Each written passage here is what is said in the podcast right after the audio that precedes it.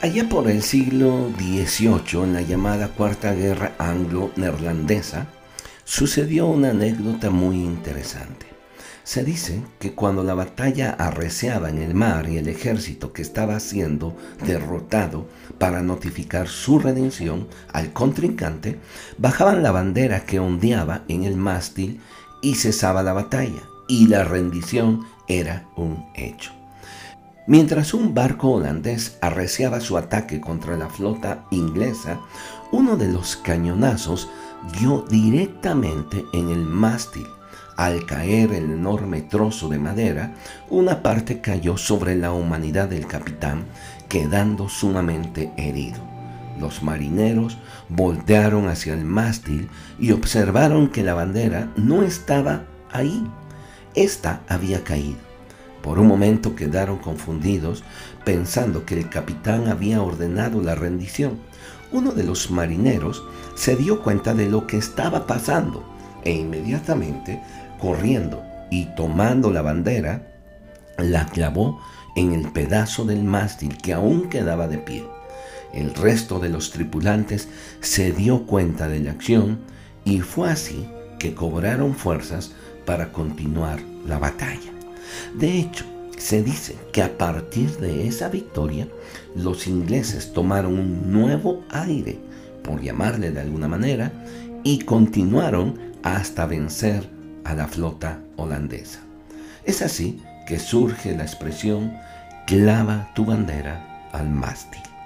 Las aflicciones y luchas del diario vivir con frecuencia van mermando nuestras fuerzas y capacidades de seguir en pie. Después de haber luchado, la única opción que nos queda es rendirnos. El tener esos sentimientos de derrota no debe avergonzarnos. En ocasiones hasta puede ser bueno ya que nos muestra la fragilidad de nuestra naturaleza y es así que podemos pedir la ayuda de Dios en esas circunstancias. El apóstol Pablo escribió en una de sus cartas lo siguiente que estamos atribulados en todo, mas no angustiados, en apuros, mas no desesperados, perseguidos, mas no desamparados, derribados, pero no destruidos. Usted lo puede leer en la segunda carta a los Corintios capítulo 4, versículo 8.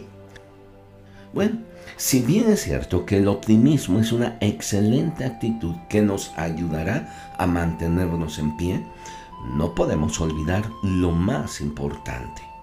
Dios, te necesito hoy más que nunca. Ayúdame. Esta podría ser una oración muy sencilla, pero de un corazón sincero a Dios. Y es como un bálsamo de refrigerio a nuestra vida abatida y quebrantada. Estimado amigo, agradezco su atención a estas palabras. Quizá usted esté pasando por este tiempo algo difícil, algunas situaciones difíciles en su vida. Y en lo más profundo de su ser se pregunte qué hacer ante la inminente derrota que se avecina. Déjeme decirle algo.